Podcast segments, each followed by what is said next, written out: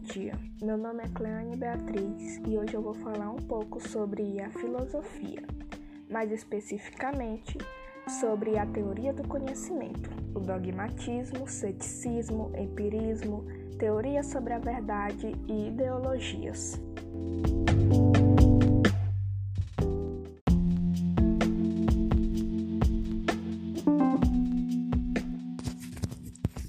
Filosofia estuda os fenômenos naturais relacionados com a mecânica, termologia, acústica, óptica, eletricidade e física moderna.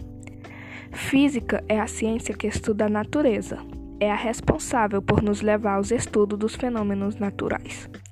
A teoria do conhecimento é uma área da filosofia que estuda como o processo de conhecimento acontece.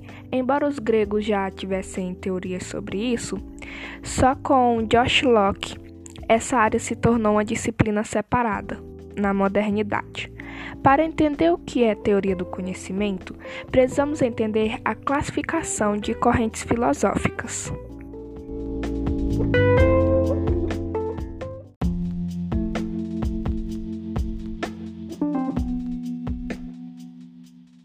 O dogmatismo.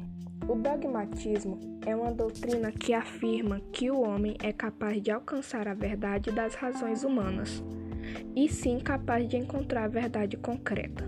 O dogmatismo consiste em afirmar algo de modo irredutível e definitivo sem precisar de provas e fundamentos.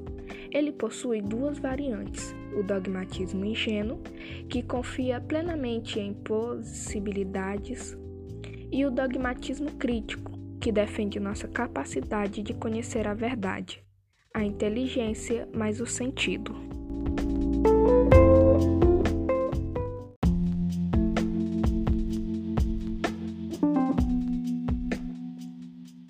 O ceticismo.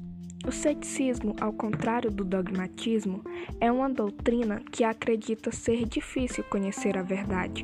Para os céticos, a verdade não passa de uma ilusão, e de acordo com eles, o conhecimento do que é real é impossível de ser conhecidos pelas razões humanas. Em outras palavras, os céticos têm a teoria de que você não pode dizer que algo existe e nem que ela não existe, pois os humanos não podem ter certeza de nada.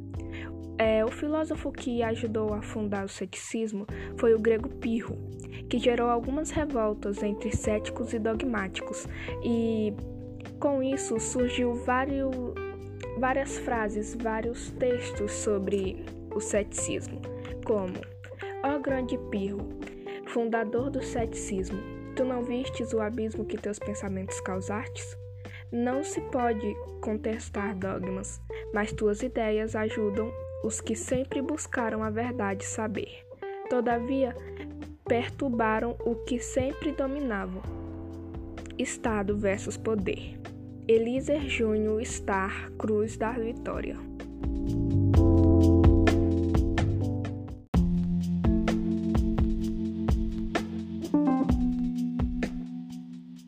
O empirismo é uma teoria filosófica que argumenta que todo conhecimento humano deve ser adquirido de experiências sensoriais, ou seja, a partir de suas vivências e não instintos ou conhecimentos natos. Os indivíduos vão adquirindo saberes, consciência e aprendizado.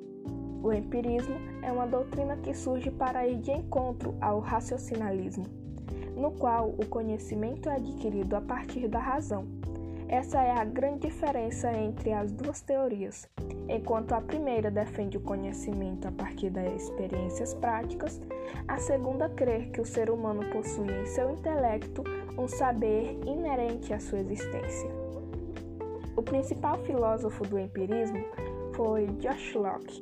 Uma citação desse filósofo foi: As ações dos, dos seres humanos não são as melhores intérpretes de seus pensamentos.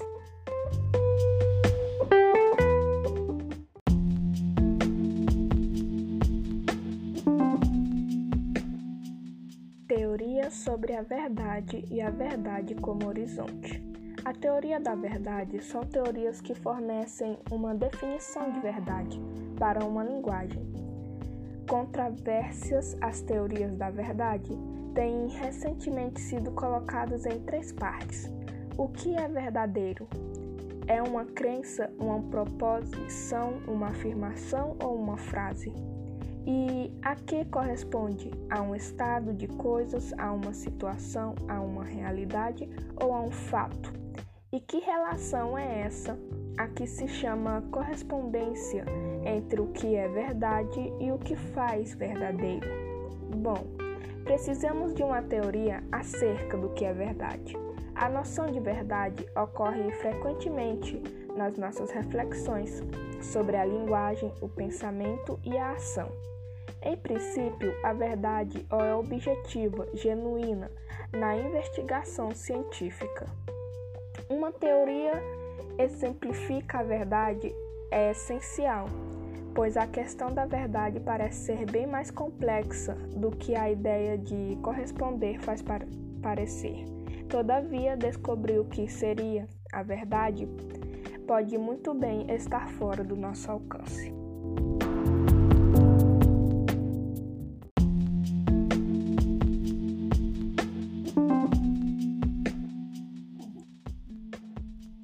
Ideologia.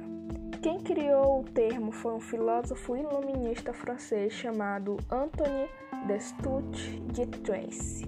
Ele, imbuído no espírito iluminista, quis desenvolver uma ciência das ideias. Sua intenção era entender cientificamente como funcionavam as ideias na cabeça de uma pessoa. Esse é o início da ideologia na filosofia, uma tentativa de conhecer e explicar a origem e o desenvolvimento de todas as ideias e também suas combinações e consequências. Atualmente, o significado de ideologia mudou, pois assumiu uma conotação política. Por exemplo, ideologia pode ser a designação de um tipo de doutrina política, como ideologia socialista, ideologia comunista, ideologia liberalista.